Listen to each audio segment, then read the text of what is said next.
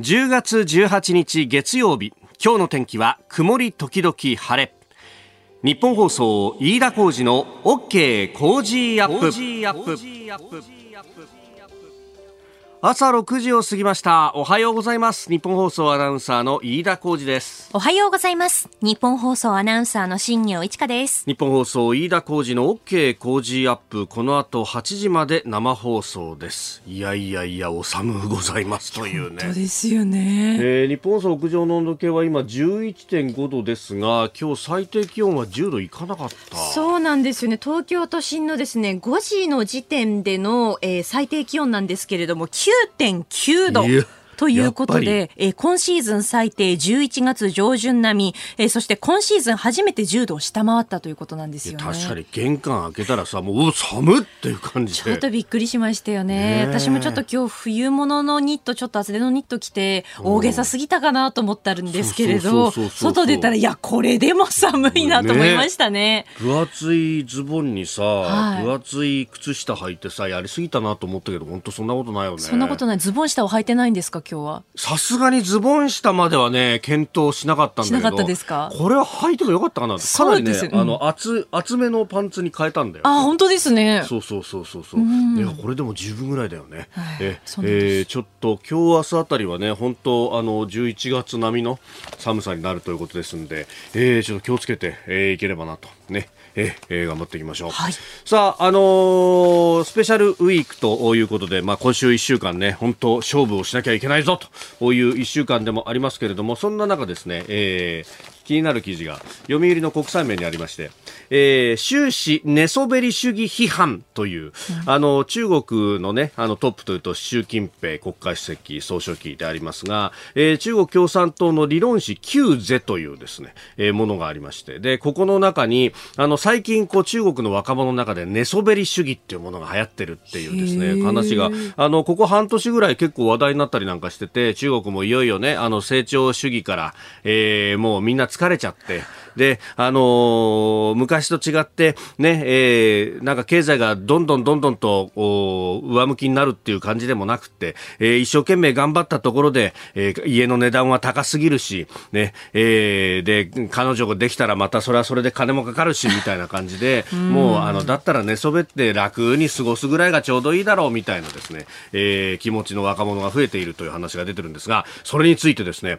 えー、習近平国家主席が、えー、党内の、まあ、総書記か、えー、共産党内の会議で取り上げ問題視したと伝えたと。えー、国民全員が豊かになることを目指す政権のスローガン共同富裕の妨げになると見られている模様だということであります。まあもともと衆参8月ぐらいにね、えー、8月に演説をした内容がここへ来て伝わってきたということだそうなんですけれども、えー、社会階層の固定化を防ぐことで誰もが発展できる環境を用意し寝そべることを避けなければならないと寝そべってるようなやつに払うかではねえんだよってことも、えー、どうやらおっしゃったようでありますけれども、いやあの、確かにそうなんですよ。こう、一生懸命働かなきゃなんないよねとか、ほら、日本だってさ、働かざる者食うべからずっていうことわざがある通りさ、はい、そう言われるのもわかるんだけど、うん、なんかそれをさ、国レベルで強制されるとさ、もうなんかこういう記事を見るだけで疲れちゃうよねっていうね。まあ、その意味でですね、えー、思想とかね、えー、考える自由のある国っていうのは非常にありがたいなというね、え、えー、ちょっと寝そべりながら行ってもいいんじゃねえかと。そうですね。ね、うん、俺なんか常にこう寝そべることを考えてですね。私もそうですよ。まあ休日は寝そべってばっかりで。本当だよな。歩数計見たら75歩って出てきて、この間。100歩歩かなかった。そうなんです昨日みたいな雨降ってるとそうなるよね。そうなんですよ。家の中のトイレとの往復のみみたいなさ。ご飯食べるだけみたいな。そうそうそうその最低限の移動だけしてたら75歩って出ました、この間。今日なんか腹減らないなと思ったらそれは動いてねえもんなみたいな、ね、私なんかもう平日もですね、えー、仮眠室に行って寝そべることをこうまあ一時休憩ですから仮眠室は。考えながらやっておりますが、えー、今週はそうは言ってられない一週間でございますはい、はい、今週は一つ皆さんぜひよろしくよろしくお願いいたします。お願いします、えー、日本放送お聞きの放送は日本放送でございます。ラジオで聞いてもラジコで聞いてもポッドキャストで聞いても YouTube で聞いても、それは日本放送朝6時から8時 OK 工事アップを聞いたことに何ら変わりはございません。はい。ええ今週は特にですね、えー情熱カレー千葉の美味しい素材で作ったカレーが毎日5人に当たるというチャンスもございますんで、ぜひ皆さん、こちらに関してはですね、はい、別に事前運動だなんだというような縛りはございませんので、日本放送、飯田浩二の OK 工事アップ、飯田浩二の OK 工事アップ、飯田浩二の OK 工事アップ、大切なことなので連呼しております。はい、3回言いました。えー、一つよろしく、よろしくお願いします。あなたの声を届けます。リスナーズオピニオン。この OK 工事アップは、リスナーのあなた、コメンテーター、私、田新業アナウンサー、番組スタッフ、みんなで作り上げるニュース番組です。えー、ぜひメールやツイッターでご意見お寄せください。えー、今週は、総選挙直前、経済外交安全保障、工事新時代提言。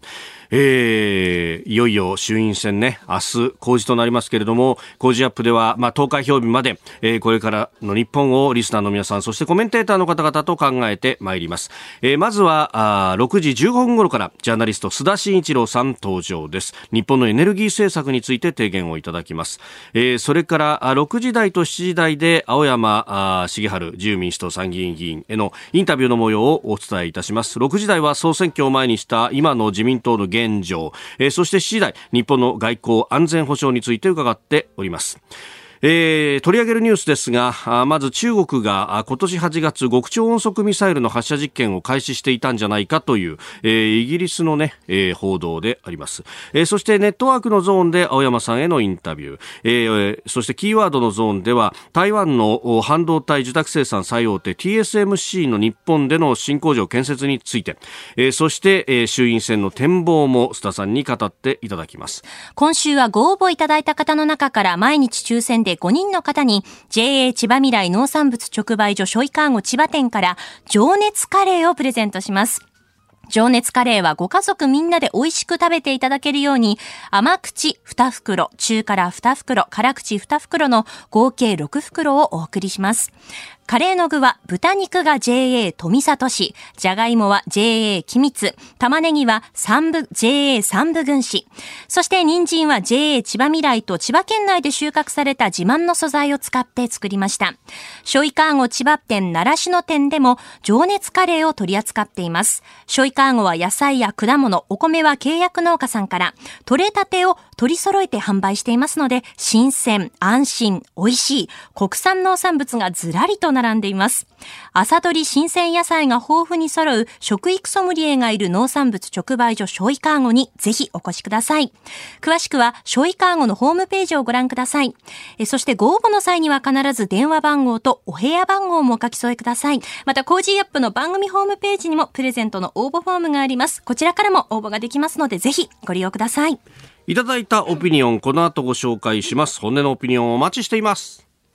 6時16分、この時間からコメンテーターの方々ご登場です。今朝はジャーナリスト、須田慎一郎さんです。おはようございます。はい、おはようございます。よろしくお願いします。さああ、いよいよ明日衆院選公示ということで、まあ、あの、総選挙の展望についてはね、後ほど7時40分頃にじっくりと、えー、お話いただこうと思っておりますけれども、いやー、なんか展開早いですね、今回は。そうですね、もう戦後最短っていうね、えー、えー、いうようなスケジュール感ですからね、だから途中にね、はい、えー、土日が1日しか、1回しかないっていうのが、あそうですよね。えー、公示からね、投開票日まで1回しかないっていうのが、これがね、与野党にとってどういうふうに、ね、結果が出るのかね。そうですよね。まあ普通は解散からこう時間があるから、えー、そこで土日でいろんなこうね、えー、候補戦略立てられたりなんかしますが、はいはい、まあ3回ぐらい普通はあるんですけどね。そうですよね。えー、だそれがないだけに、どっちにどう転ぶかっていうのはね、えー、分かりづらいですよね。はい。はい、さあ、そんな中、まあいろいろ争点とされているものがあります。うん、経済だとか、あ経済安全保障なんていうのもありますが、佐々さん、その中で注目するテーマというと？はい。やっぱりあの原発エネルギー政策ということかなと思うんですけれども、はい、あまりにもちょっとね、はい、えー、現実を書いているようなあの議論が起こしてるかなって思うんですけどね。昨日ね、あの岸田総理大臣はあ福島第一原発を視察もされたと、はい、まああの例の処理水のね放出について待ったなしだというようなコメントも出してますが、ええまああのそれともこう関連してくる原発エネルギー政策現実感を書いているというとどういったところですか？あのだからね原発発を再稼働するのか、さらに踏み込んで、えー、新規でね、はい、建設していくのかっていうね、ところに対して、賛成、反対、このこのね、あの二択で言っても、あんまりっていうか、全く意味がないんですよ。で、大前提としてはやっぱりどうなんでしょうね、はい、2050年、えー、カーボンニュートラル、はい、えー、温室効果ガス実質排出ゼロというですね大目標があって、でこれ、日本だけが、えー、設定してるわけじゃなくて、国際協調の中で進んでるわけですよね、これ、動かしようがないんですよ。はい、で、その前段として、えー、2030年という中間目標があって、えー、50%削減していきますよというような設定されている。はい、でこれを前提に、じゃあ原発政策をどう考えるのかっていうところを、えー、議論していかないと、で理想論言えばね、はい、えー、確かにゼロにすることもできるわけなんだけども、でゼロにした場合、で再生可能エネルギーにね、大きく依存しますよ、で加えて、まあ、若干足らず前のところは、はい、えー、どちらかというと CO2 の排出量が少ない、えーね、天然ガスの火力発電ですよと、じゃあ現状でじゃあ、ね、その火力発電どうなってるんですか、間に合うんですか、えー、十分量が確保できてるんですか？これもできてない。で、新設していかなきゃならない。で、それが間に合うのかどうなのかという問題。はい、じゃあ、再生可能エネルギーに大きくぐーっとドライブしたときにですね、じゃあ、えー、電力価格がどう設定されるのか。で、その電力価格で、じゃあ各企業、まあ、えー、市民生活もそうだけれども、国民生活もそうだけれども、はい、じゃあ特にね、えー、その産業分野で、その価格で耐えられるかどうなのか。っていうところもね、えー、じゃあ耐えられない場合は、じゃあそれに対して補助金をどういう形で出していくのか、あるいは出していくいくべきなのか、出さざるべきなのかっていうね、うトータルで考えていかないと、はい、原発いいですよ、悪いですよと言っても、全く意味がないっていうのはそこにあるんですね、うん、よく電力はベストミックスだっていう話がありますけれども、まあ、その中で一つのピースだけをこう取り上げても、結局、全体の最適にはならないっていうことになってきますよ、ね、そうなんですね。だから、あの、確かにね、やろうと思えば、再生可能エネルギーに大きくシフトしていくことは可能なんだけども、はい、そうするともう産業界持ちませんからね、その電力料金では。うん、ね、で、そうすると日本の経済が衰退していくという状況になる。じゃあ、そうさせないために、要するに産業政策とワンセットになっていかなきゃ意味がないんじゃないかなと思いますけどね。あの、電気の質の話というのも、ね、あの、一部では言われますよね。その、こう、周波数が安定するかどうか、はい、再生可能エネルギーだとなかなかこれが安定しないんじゃないかという指摘があって、うん、そうすると、それこそ半導体のね、えー、工場誘致なんて話が出てますけれども、ええ、そういうこう精密な機械を動かせるのかっていうようなところ、ね、結構こう産業界は危惧してるようですね、うん、ええ、だからそういった意味で言うと、そのベースロード電源ってよく言われるじゃないですか、うん、えー、基盤のところをどう、えー、するのか。で、だからその辺についての議論も、つまり安定的に一定程度の電力を確保して、はい、それはもうコンスタントにね、どういう環境下においても提供できますよというところが、えー、一定程度安定しているからこそ、プラスアルファのところを乗っけていくことができるわけですからね、うん、そのあたりが全く見通しが立ってないですよね。えー、あのヨーロッパやアメリカのまあ環境派の方の中でも、この原発はまさにそのベースロード電源として CO2 を出さないんだからというところで、えー、こう容認せざるを得ないんじゃないかという指摘をする人人もいますよね。ええ、私もね、それがね、現実的な、あのー、だって、確かにね、じゃあ、うん、再生可能エネルギーといっても、はい、はっきり言ってですよ、要するに技術的に確立していて、え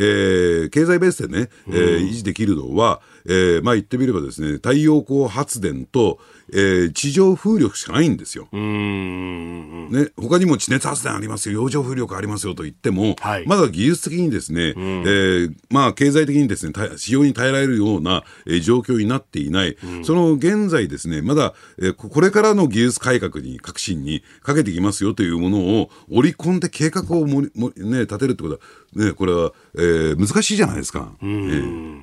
えー、そのあたり、えー、自民党は安全性確認された原発の再稼働と言っている、はい、公明党は新設は認めない。立憲民主党は原発の新増設認めずと、えー、共産党原発ゼロ。国民民主原子力に依存しない社会を目指す、えー、維新は原発フェードアウトを目指すと。令和新選組原発即時停止。社民党は原発ゼロ基本法を施行して、えー、5年以内の廃炉というふうに、まあ、グラデーション分かれてますけれども、まあ、確かに新しいものまでっていうところに踏み込む党っていうのはそれほど多くないですがこれも本当は議論が必要なところ。いやいやそこ議論しないと再生可能エネルギー、うん、再生可能エネルギーだって、えー、現実問題難しいでしょ。まああの、ちょっとね話があの議論が後先になってしまったんだけれども、うん、私のね、はい、えー、主張としては、うん、あのー、やっぱりその既存の原発については安全性が確認できた段階で、これは大事ですよ。安全性が確認できた段階で、順次再稼働していきましょうと。ね。とはいええー、新設については、はい、えー、これについてはね、もっと慎重に考えるべきだろうなと。要するに廃炉の費用等々を考えるとね、うん、やっぱり慎重に考えていくべきではないかというのが私の基本的なスタンスなんですね。で、話元に戻しますとね、はい、その経済政策全体って考えてみたときに、うん、例えば、えー、野党はですね、一律給付金これだけ出しますよ、ね。えー、あるいは、えー、消費税減税しますよ、うん、じゃあ財源どうするんですかっていうと、うん、まあ、とりあえず当面は、えー、赤字国債の発行でということになってるんだけども、将来的にはですね、例えば大企業への増税であるとか、うん、えー、富裕層への増税で賄いますよと、はい、増税路線取ってるんですよ。じゃあ、そのいいですよと、じゃあ増税取って、一方で高コストのね、その電力料金を負担する、そういった中で日本の企業はどうなるんですか、えー、立ち行かなくなるんじゃないですか、で、体力があるところは、いや、もう日本でやってても意味がないからっていうんで、海外にどんどんどんどんシフトしていくんじゃないですか、そのあたりもですね、全体で考えていかないと。だから、一方ではね、はい、その、給付金の問題であるとか、減税の問題、ああ、いいね、減税ね。うんうん、えー、で、じゃあその財源って考えてみたときに、じゃあ企業から、で、企業から、企業に対する負担がどんどんどんどん増えていったときに、果たして日本の産業の空洞化ってのは止められるのかどうなのかっていうところもね、えー、ワンセットで考えていかないと、このせ、ね、エネルギー政策であるとかね、うん、原発政策だけで議論してても、全く意味がないっていうのはそこにあるんですよ。はい。ね、えー、まずはあ、原発エネルギー政策について、えー、須田さんから提言いただきました。ここが気になるプラスです、えー、今朝のコメンテーターはジャーナリスト須田慎一郎さんです。引き続きよろしくお願いします、はい、お願いします。えー、今週の OK 工事アップは総選挙直前、うん、経済外交安全保障工事新時代提言、えー、先ほどはね原発エネルギー政策について須田さんに提言いただきましたが、えー、今日はですねこの時間と7時台おはようニュースネットワークのゾーンで自由民主党で作家、えー、青山茂春参議院議員のインタビューの模様をお送りいたします、うん、まずはまあ総裁選からこの総選挙に至る、えー、この中で自民党の中の雰囲気などを伺ってきました、うん、お聞きください。新内閣発足からこうバタバタバタっといろんなこと起こってますけれども、うん、国会内とか自民党内雰囲気っていかがですか？えっと、今までの総裁選の後の、はい、お新内閣発足の雰囲気よりもやっぱり明るいですよね。明るい、うん、うん。いつもの通り自由民主党の議員だからといって話しているんではなくて、はい、ありのままに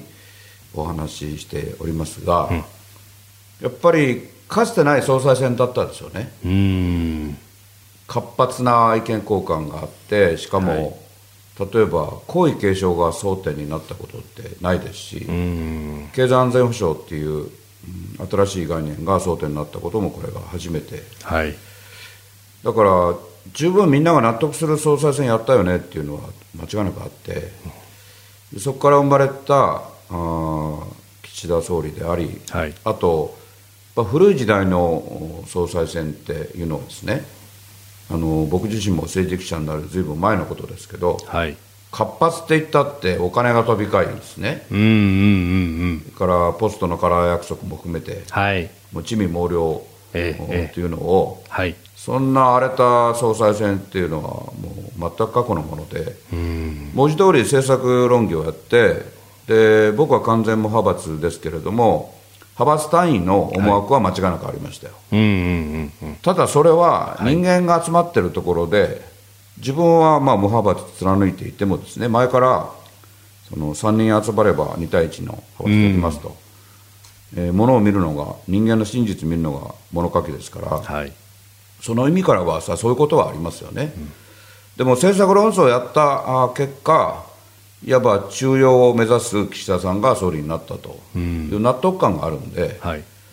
だから少なくとも、まあ、議員になる前の政治記者の時代を含めてもこういう明るい雰囲気はなかなかなかったんじゃないかと思うんですよね。うん。山山さん、うん、むしろそこのこう上付きみたいなものに対して、はい、警鐘というか、まあ、大変懸念してますよねホームページでも書かれたりもされてますよね、はい、うん、で総裁選の勢いのまんま総選挙に入ります。でそれ自体は自由民主党にとって、えー、総裁選があれだけ、えー、国民の関心を呼びましたから明らかに有利なんでその有利不利っていうだけで選挙を見るんではなくて、はい、国益を第一に考えるべきですからそうすると総裁選で浮かれた状態で総選挙をそのまま乗り切ろうとするっていうのは僕は本来的には正しくないと思います。あくまで総裁選で、えー、特に岸田新総理がおっしゃったことを、はい、実行するのは我々と連携して実行されるわけですから、その実行を担保するようなことを実際に実際に主権者にお話をし、はい、いわゆる具体策もきちんと細部に至るまで述べるべきだと思っています。えー、青山茂春議員へのインタビュー、まず前半ということで、えー、自民党内の雰囲気など、など、おお話いただきました。えー、あのやっぱりね、青山さん言われてるようにですね、今回の総裁選、結果論ありきじゃなくてね、はい、もうやる前からね、結果が決まってて、まあ派閥のですね、えー、論理で決まっているわけではなくて、やっぱり外部から見ててもしっかりと政策論争ができたのかなと、えー、まあ、えー、4人出てね、はい、えー、まあ4人、4人も出てですね、えー、しっかりともう、えー、いろんな異論がある中で政策論争をやって、で、なおかつきっちり詰め切れた人が、やっぱりなるべく人がな、ね、今回総裁に私はなったのかなと。そういった意味で言うと、久方ぶりにですね、見応えのあるというかですね、はい、えー、観察外のある、えー、総裁選になったのかなと思いますけどね。うん。で、今、青山さんも指摘されてましたけれども、実行を担保するところまで、うん、まあ確かにスローガン先行な部分がいくつか新しい資本主義って一体何なんだろうねとか、ありますもんね、えー、その辺をこれからやらなきゃなんない。そうですね。あの、ただ、こういう方向で、え進めていきますよというところについてはですね、はい、えしっかりと方向性ね、え示せたんじゃないかなと思いますけどね。要するに、成長と分配で、はい、やっぱり分配というところにスポットを当てて、そこも、えきっちりと目配りしていきますよっていうようなところでね。で、そうするとね、やっぱりこの分配という点で言うと、はい、まあ自民党って保守政党じゃないですか。えー、どっちかというと、そのリベラルの人たちがね、はい、えー、まあ重視するところなんだけども、そこもやるといったときに、じゃあ今度総選挙において、うん、その分配の違い、ね、えー、について、えー、どうなってくるのかっていうところが、えー、次の注目点として出てきたのかなと思いますね。うん。えー、青山さんのインタビュー、後ほど7時10分頃、おはようニュースネットワークのゾーンでもお送りいたします。あのー、ツイッターでですね、うん、えー、こんな指摘をいただきました。はい、長野さんと読むのかな？それとも長野さんかな？えー、新業アナ無念、須田さんと飯田アナの責任問題は？ということで、えー、これ何かというとですね、あの、あなたとハッピーの金曜日、先週金曜に解禁されたようなんですが、はい、えー、2022来年の日本放送アナウンサーカレンダー、うん増山さやか本体がセンターにというのがですね、えー、これが発表されたということで、まあ、我々選対本部としても、まあ、これは新業ね、センター化計画、選対本部、まあ、ちょっとね、ここ2年連続というわけにいかなかったと。もう痛恨ですね。いや責任はね、本当激しく感じてます、私も。やっぱりそうですよね、まあ、本部長。なかったなでもね、さっきね、飯田さんが言われたように、はい、えー、辛坊さんの番組に先週出させていただいたんですよ。そうでしたよね。ねはい。で、えー、そしたらですね、えー、音体が、まさに勝ち誇ったかのような、うん、まあ、その時は公表できなかったんでしょうね。なるほど。あの勝ち誇ったかのような笑みは一体何だったのか。あ、引っかかってましたか。ええー、金曜日になってようやく分かってですね。なるほど。こういうことだったのか。こういうことだったのかと。いやちょっと来年に向けてはね、剣道将来を期さなければいけませんね。そうですね。下克上のドラマもまだまだ続きますよ。そうですよね。やっぱりここでね、ええどうですか、はい、候補、自ら、まあ、あの短い時間ですが。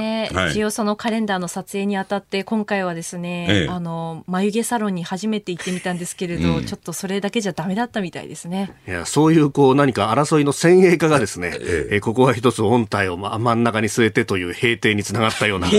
い、こともあります。はい。ここでポッドキャスト YouTube でお聞きのあなたにお知らせです。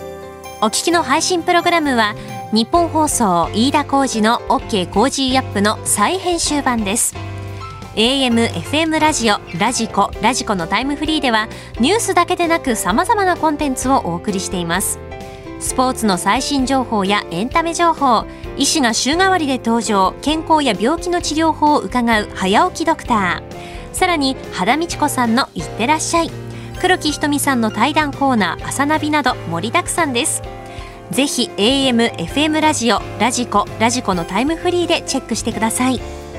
あなたと一緒に作る朝のニュース番組、飯田浩司の OK Cozy up。ニッポン放送の放送エリア外でお聞きのあなた、そして海外でお聞きのあなたからの参加もお待ちしています。では、7時台最初に取り上げるニュースはこちらです。中国が今年8月に極超音速兵器の発射実験を実施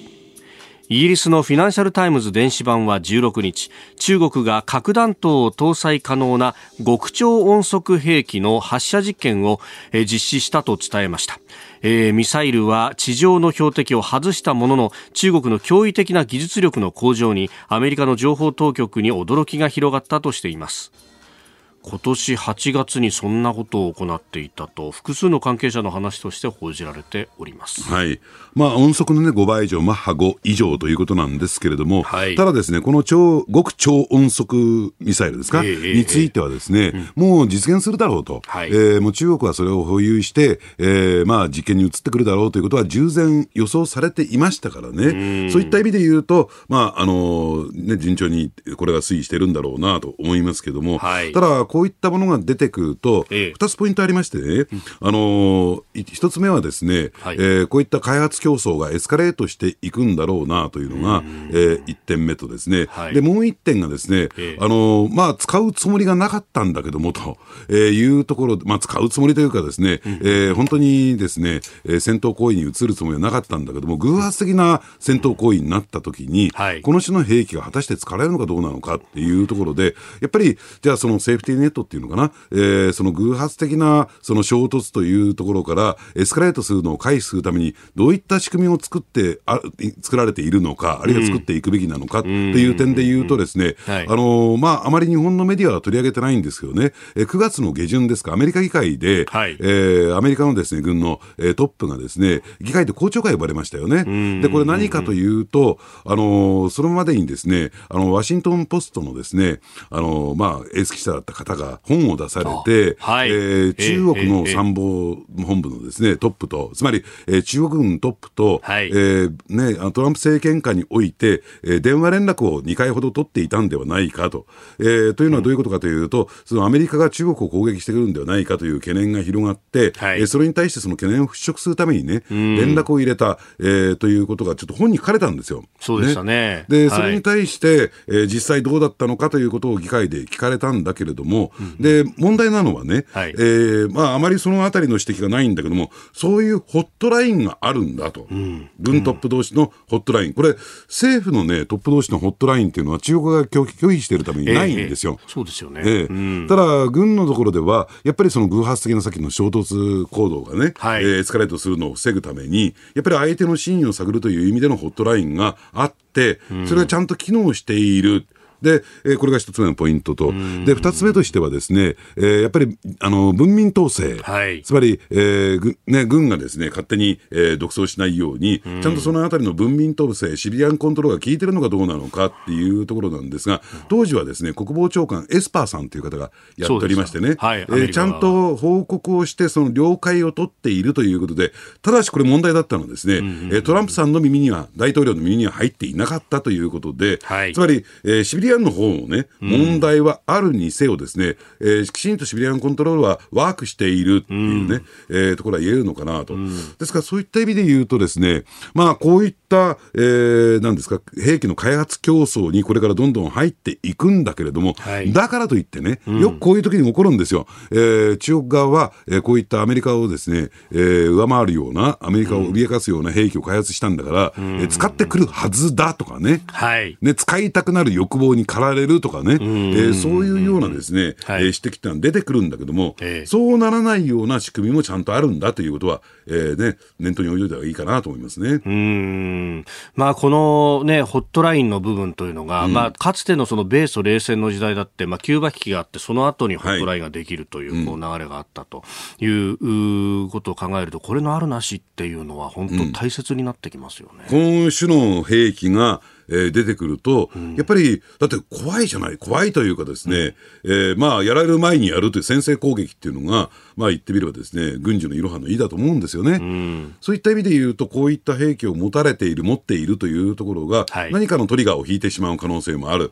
そういった時にやっぱりそのホットラインの有無というのは、大きな意味合いを持ってくるのかなと。だからそういった意味で言うとね、日中間にそういったホットラインがあるのかどうなのかっていうところも一つポイントになってくるのかなと思いますけどね。うんまあ、日中間ね、あの現場レベルでのそのホットラインを作る、作らないっていう話が、まだ確かね、動き出してはいないですよね、え取り沙汰されてはいますけれども、えうん、だからそういったところをですね、まあ、真剣に考えて、はい、で、それが必要なのか必要じゃないのかっていうところの議論もね、うん、え含めて、えこういったことをきっかけにですね、はい、ちょっと考えていかなきゃならないんじゃないかなと思いますけどね。うん。えー、まずは中国が今年8月極超音速兵器の発射実験実施という話題取り上げました。この時間取り上げるニュースはこちらです明日衆議院選挙公示自由民主党青山茂春参議院議員インタビュー。第49回衆議院選挙が明日19日公示となります。投開票は31日の日曜日で争われる議席数は小選挙区289、え比例区176の合わせて465議席です、えこの時間は自由民主党青山茂春参議院議員へのインタビューをお送りいたします。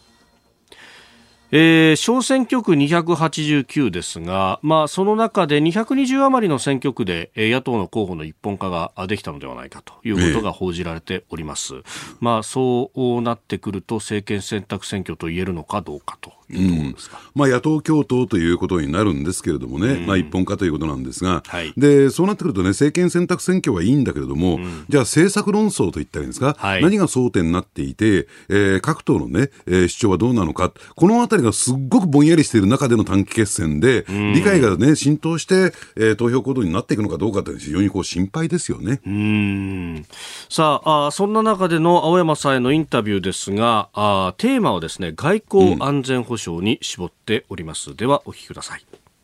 あの総裁選終わった直後に、あの番組でネットでアンケートを取ったんですけど、はい、岸田新政権に何を期待するかと、うん、でまあ、コロナ対策っていうのは、まあ、当然あるだろうし、これは直近の課題だから、それを除いて、はい、まあ、中長期的な課題も含めてということで4択にしたら、うん、まず経済政策が来てで安全保障が2番目に来たと、はい、この安全保障の部分で、うん、えー、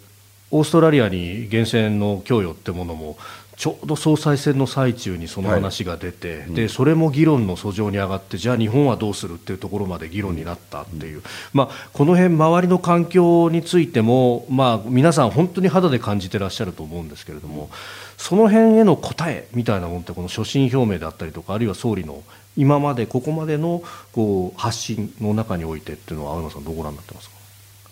例えば今あの飯田コーチが言ってくれたのオーカスって言ってて、はい、AUKUS ですけど、うん、A がオーストラリアですね、はい、UK がイギリス、うん、最後の US がアメリカですけれども、はい、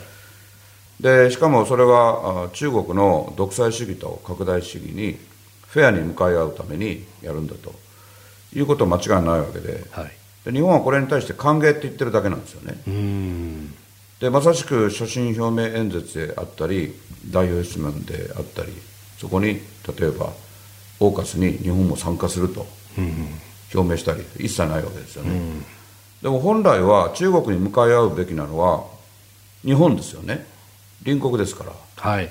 でアメリカもオーストラリアもイギリスもみんなバイプレーヤーのはずですよね、うん、メインは我々ですから、うん、オーカスじゃなくて最初に J をつけて後ろにつけるんじゃなくて、ジョーカスにすべきだとすでにあの部会で、えー、防衛省外務省に僕は提案してるんですけどこれ逆にそれしないと日本は生き残る道を失っていきますよむしろ。だから総裁選に合わせてオーカスという動きも、まあ、あったわけだから、はい、参加を模索するということは最低限、えー、おっしゃった方が良かったと思ってます。はいまあ、所信の中にはクアッド、まあ、日米豪印の枠組みには言及がありましたけれども、はい、まあ、クアッドとはおっしゃらずに、ええ、日米豪印も活用しながら自由で開かれたインド太平洋と、うん、だからそれ一言で言うとクアッドってことになるんですけど、はい、クアッドはあくまで、えー、経済中心で、うん、日本は経済だけやってればいい安全保障とかましてや軍事なんてとんでもございません。アメリカに皆お任せしてる時代はもうとっくに終わったんですよ。終わったからこそ所信表明演説にも、はい、経済安全保障って言葉が盛り込まれ総裁選でも議論になった。経済と安全保障は表裏一体。経済だけやってればいいっていう国はもう世界のどこにも存在しない、はい、まして日本は中国に抜かれたってことばっかりメディアは言うけれど国連加盟国だけで193も国があって GDP3 位ですよ、うん、その大国が経済だけで、えー、軍事や安全保障は知りませんってわけにいかないので、うん、クワッドを構成しているならば余計にオーカスに入ってジョーカスにすべきなんですよね、だからそういう意味では翼が一つしかない。ではなくて、はい、ちゃんと両翼を持ってですね、経済と安全保障軍事っていう軍事って言葉を嫌がらずに、はい、軍事っていうのは戦争をやるためにあるんじゃなくて、うん、第二次世界大戦の悲惨な結果を踏まえて人類は抑止力って概念に移ったわけですから、うん、その抑止力を作るためにも日本は自分の役割を果たさなきゃいけないってことを、まあ、あれだけ活発に議論できた総裁選の後ですから、はい、岸田政権にはあこの総選挙を通じて明日からの総選挙を通じて改めて打ち出していただきたいしもう願うだけじゃなくて評論してるわけじゃないので私自身が応援演説を通じてあちこち回りますので、はい、訴えていくつもりです。はい。まあ、あのそれだけ世の中は、まあ、ガラガラと変わっていく中で、うん、こう既存の仕組みっていうものをどう変えていくか、まあ、その辺やっぱりいろんなところで壁にぶち当たっている。矢にも。で自由民主党って非常に古い実際に古い政党だし古い体質も持ってて、はい、そこを僕は何とかしようと思って紀藤県から、えー、脱しようとしてるわけですけど、はい、でも古いものはダメで新しいものがいいっていうことは全く言えなくてこれは世界の昔からの真理であって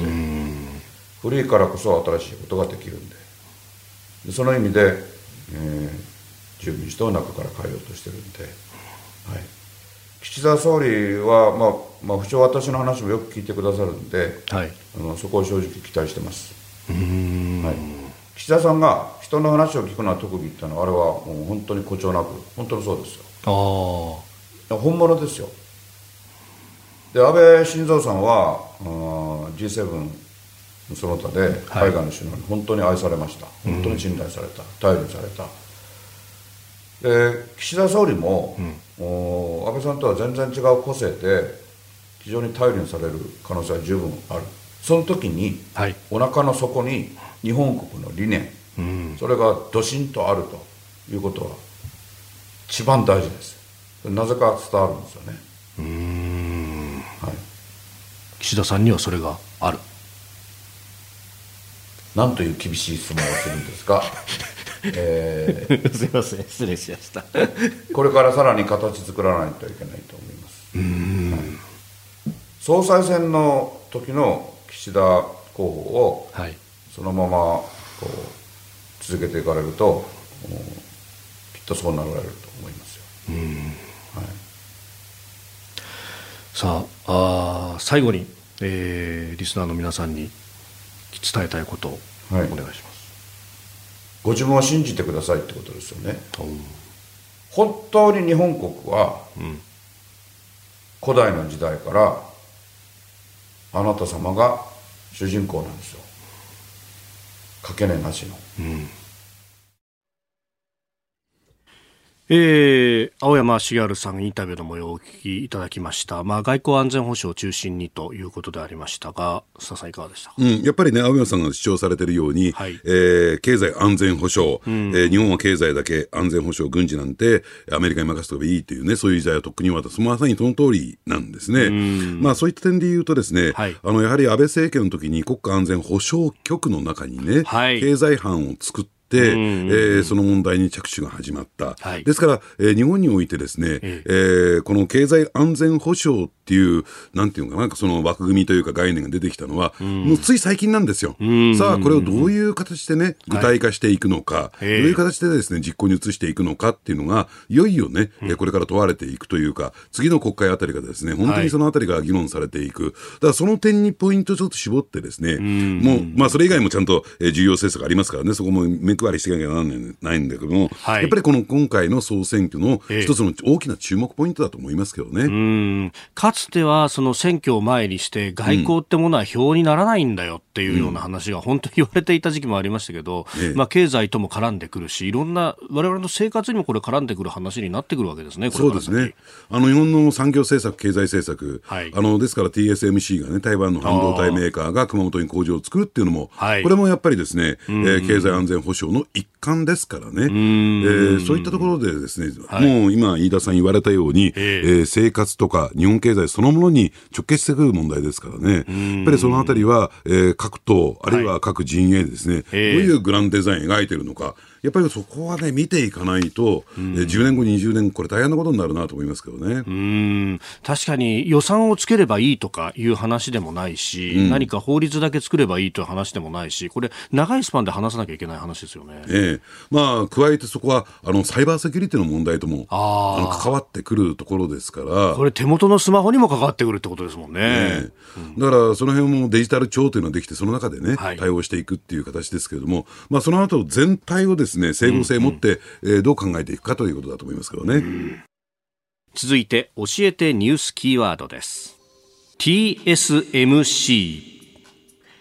半導体の受託生産世界最大手の台湾の TSMC が日本に新しい工場を建設する方針を明らかにしたことを受け萩生田経済産業大臣は15日経済安全保障の観点から手厚く支援していく姿勢を示しました。必要な予算の確保と複数年度にわたる支援の枠組みを速やかに構築したいとしております。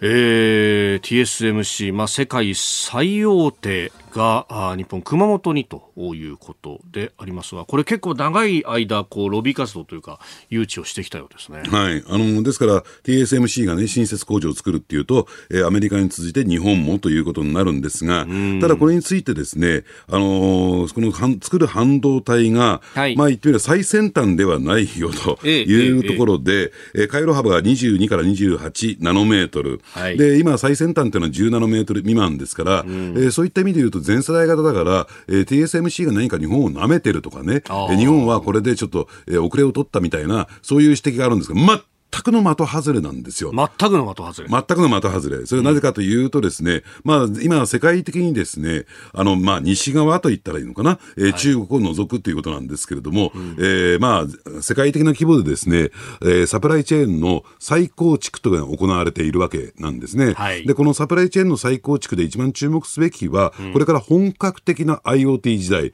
インターネットオブシングス、ね、あらゆるものがインターネットにつながっていくという時代を迎えるんですね。はい、まあでしかもですね、通信施設、通信回路についてもですね、うん、5G、そして将来的な 6G を迎えると、それ一気に進んでいくとい。う状況になっていく。はい、で、おそらくね、アメリカの戦略というか西側の戦略としては、別に敵視しているわけではないけども、リスクの管理の問題でね、うん、えー、イメージとしてはですね、アメリカ、日本、ヨーロッパを中心とする西側先進国陣営と、はい、えー、ね、あの中国を中心とするローカルな陣営の二極化、うん、そしておそらく相互の互換性はないだろうと、そういったインターネット・オブ・シングスの時代を迎えた中でね、はい、そういった前提で物事を進んでいってるってことをまず理解する。で、そしてですね、日本で作る半導体というのは、はい、車載用、車に搭載する用の、えー、まあ半導体ですから、その最先端のものは必要ないんですよ。で、ただね、この車っていうとさっきの IoT じゃないけれども、はい、えー、IoT の中では非常にですね、うん、えー、大きな意味合いを持ってきますよね。自動運転装置の自動車と、はい、えー、しかも電気自動車ですからね。えー、もうそこがですね、あの欠けてしまうと、えー、日本の自動車産業っていうのは立ち行かなくなりますからね。で、そこでなんですけど、この半導体の中で、はい、これあまりね、あの、報道しているメディアもないんだけども、これから使う、つまり西側陣営で使う半導体については、はい、認証っていうのは必要になってくるんですよ。そのダーティーな回路は使っていませんよ。ダーティーなところにの、えー、回線には接続してませんよ。あるいは場合によっては、そのバックドアをつけてですね、はい、えー、まあ、法律上要求があれば、要するにどんどんどんどん、ね、特定の政府だとか、特定の政党にですね、提供しますよなんてことはやってません。そういう認証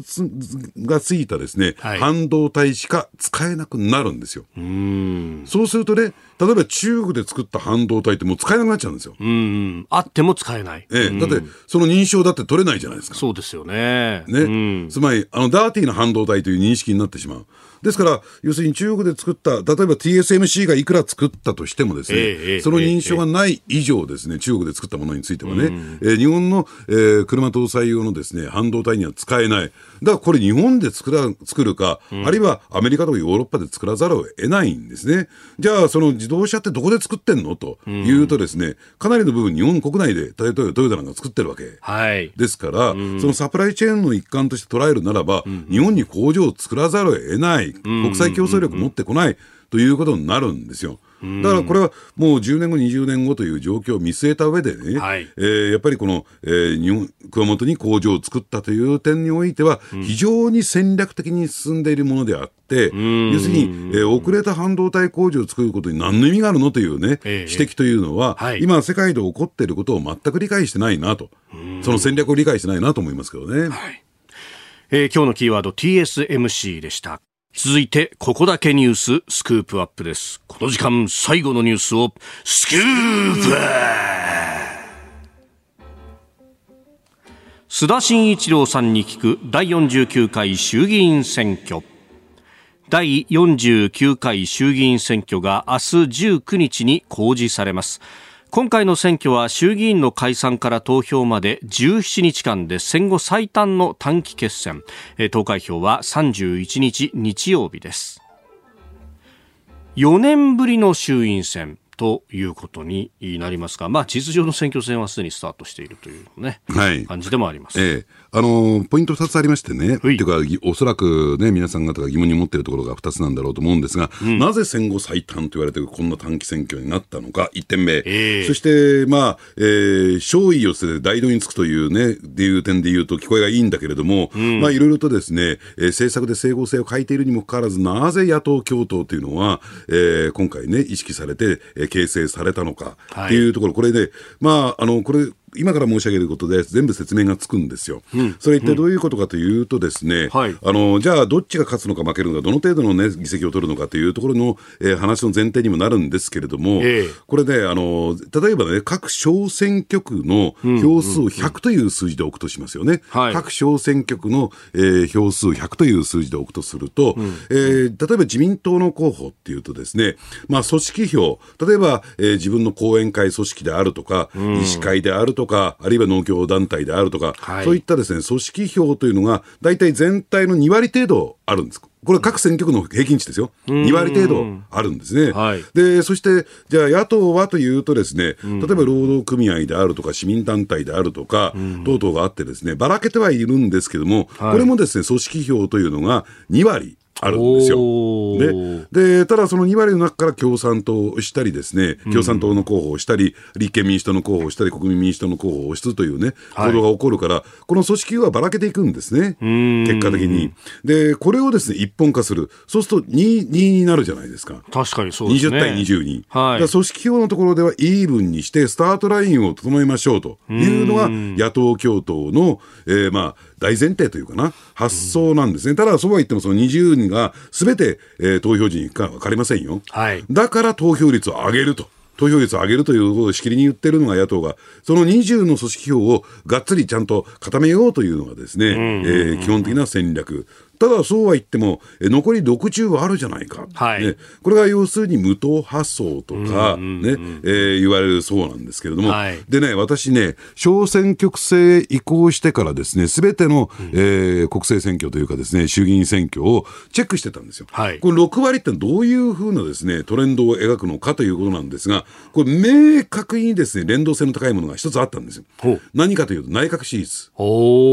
つまり、例えば内閣支持率が、50%あったとしますよね、えー、そうすると60、残り60のうち5割は50%はですね、うん、自民党候補に入るんですよ。お60の5割だから、まあ、大体30%ぐらいが自民党に入ってえー、で、そうするとね、えー、どういうことが言えるかというと、小選挙区制の、まあ、戦いっていうと、まあ、比例復活は除くと除きますよ、えー、相手より1票でも多ければいいんですよ、うん10票、20票差つける必要ない、1票でも多ければいい。はい、となるとですね、自然と必要な内閣支持率というのは大体決まってきて、30%台後半を推移していれば、はい、ほぼほぼ勝てる、ただそうは言っても、その通りになりませんよ、えー、えー、組織票がちゃんと固めきれているのかどうなのか、はいあるいは、えー、後援会組織ってどのぐらいの影響力を持っているのかというようなところを考えていかないとですけれども、ただそうは言ってもですね、全国平均で見ると、えー、30%台後半から40%あればですね、まあ自民党候補が勝てるケースが多い。じゃあそれを全体で見るとですね、えー、まあ安定過半数を取るためには、はい、やっぱり、えー、40%程度の内閣支持率が必要だねっていうことに落ち着いてくるんですよ。ね、でですから、えー、戦後最短の短期決戦っていうのは、はい、えー、でしかも内閣支持率っていうのはですね、まあ、言ってみればジェットコースターのようなもの、上がったり下がったりって意味じゃないですよ、えー、ジェットコースターが一番高いところって、スタートしてんじゃないですか。で、あとぐーっと下がってきて、もう一回盛り返すけれども、はい、でえー、当初スタートした時点より高くならないんですよ。確かにそうですね。こういう形で大学進出って推移していくんですよ。で一番高いところでやるのがベストだよねと。で、その失敗というかですね、失敗してしまったのが、え菅内閣なんですよ。そこのチャンスを失、ね、してしまったというところで、だその鉄は踏まないよというところで、はい、一番高い時点、ただそうは言ってもですね、えー、31日、今月31日時点の内閣支持率がどうなっているのか、これは今後の推移を見ていかなきゃならないし、えー、おそらくそんな世論調査は実施しないから、後付けというか結果論になってしまうんですけれどね、はい、それがだから戦後最多の短期決戦を挑んだ、仕掛けた、えー、自民党のというか与党の狙いなんですね。で、野党共闘、勝利をせで大道についたというのは、はい、先ほど申し上げたように、とにかく組織票を固めて、ね、そして、えー、投票率を上げていくことによって、きちんとその組織票がワークするような、はい、ちゃんと、えー、投票所に向かうような、うんうん、えー、それを基本ラインとしているということなんですね。うん。これ、その投票率の部分っていうのは、うん、与党としてはそうすると、あんまり上がらなくてもいいぞぐらいには思ってるわけなんですかね、組織票が固まっていや、だからそこは悩ましいところであってね、え。ー、とは言っても内閣支持率と政党支持率、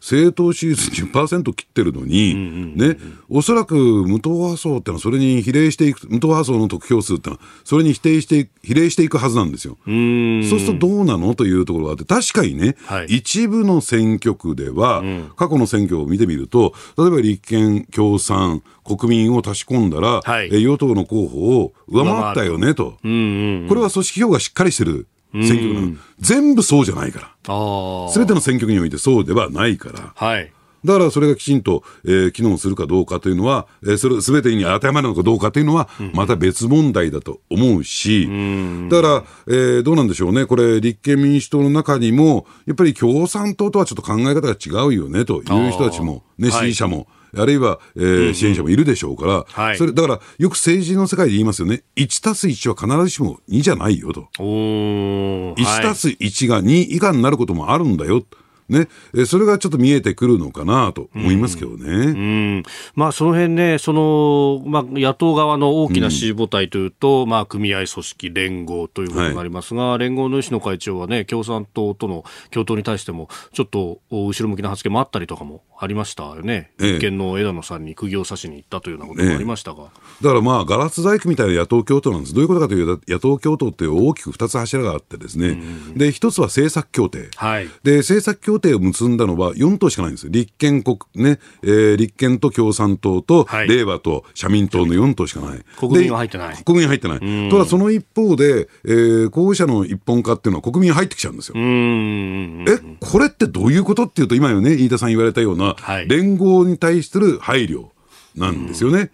だからこれ、じゃあ一本化してですね、はい、えー、まあ仮にですよ、もし万万が一、ええ、野党が過半数を握ったときに、どういう政権ができるのか、まあえー、共産党は閣外協力で、ね、閣閣内には入りませんよ、じゃあ、国民民主党の立場はどうなるんだろうかとかね、ちょっとね、あのー、説明がついてないところもたくさんあるんですね、そういう意味では。先週、あの共産党の小池書記局長に出てもらいましたが、ね、閣外からの協力という形で、その事前の法案の審査等々は、えー、行わないということ、まあ、政策ごとにこう判断するということ。まあ、これはあの枝野さんもおっしゃってましたけれども、ね、まあ、そういうこう形でやるんだということは表に出してます、うん、まあ、その先についての話というのは今後のこの選挙戦の中でいろんな説明が求められるところでありますかね。ええ、あのですから政策協定結んだことについてはね、うん、誠意を持って、はい、えー、その内閣が実現に実行に移していくんだけども、それ以外のところでどうするんですか、根本の問題とかね、国家間の問題であるとか、はい、えー、その辺についてどうするのか、ちょっと非常にこう分かりにくい内閣と言えないのかなと、その辺をね、やっぱり選挙戦、あの投票開票日までに、はい、詰めてもらいたいなと私は思いますけどね。だ今回、その過程もそうですけど、出てきた結果に対してどう分析するかっていうのも、相当これ難しいとか、いろいろ変わりそうですね。ええでただその一方でですね、その前哨戦と言われている、えー、静岡の補欠選挙、やってますよね。えー、でこれがですね、ほぼ、まあ、今週の日曜日に、うん、え今週と次の日曜日に、投開票日迎えて24日に、ね、早いんですよね、えー、だからね、うん、でこれがですね、はい、まあ、野党共闘がね、成立していないんですよ、共産党系の、共産党の候補と、はい、えー、立憲国民が推薦している候補と、はい、そして自民党公認の候補の3人が立ってるんですけれども、これ、立憲国民が推薦している候補とですね、はい、えー、まあ、自民党の公認候補がですね、ほぼほぼ拮抗なんですよ、並んじゃったんですよ。当初は自民党のをリードしたんですけどね、はい、じゃあ、この結果がどう影響を及ぼすのかっていうのも一つ注目かなと思いますけどね、うん。えー、参議院の静岡補欠選挙ですが、えー、自民党の公認の若林洋平さん、そして無所属、こちらは、えー、立憲国民が推薦を出しています。山崎真之輔さん、そして共産党からは鈴木千佳さん、えー、3人の候補の方が立候補しております。いずれも届け出順ということであります。えー、投開票はおっしゃった通り、えー、今月、今週の末と、10月24日日曜日となっております。えー、衆議院選挙の展望というところ、その論点をお伺いしました。このコーナー含めて、ポッドキャスト、YouTube、ラジコ、タイムフリーでも配信していきます。番組ホームページご覧ください。ただいまより内閣総理大臣の偽記者会見を行います。はじめに総理から発言がございます。それではよろしくお願いします。日本放送飯田浩二の OK 工事アップ飯田浩二でございます。3年半ほど前から新番組が発足いたしました。職責を果たせるよう全員野球で取り組んでおります。まず私が目指しているのは新しいラジオ番組の実現です。リスナー数の増加と番組内容の向上すなわち成長と分配の好循環。これがコンセプト。分配なくして次の成長はなしであります。そのためリスナーの皆さんとの丁寧な対話を大切にしてまいります。飯田浩二の特技は人の話をしっかり聞くということであります。私の番組は新時代を共に作る。新時代競争番組です。新しい時代を皆さんと共に作ってまいります。私からは以上です。それではこれから皆様よりご質問をいただきます。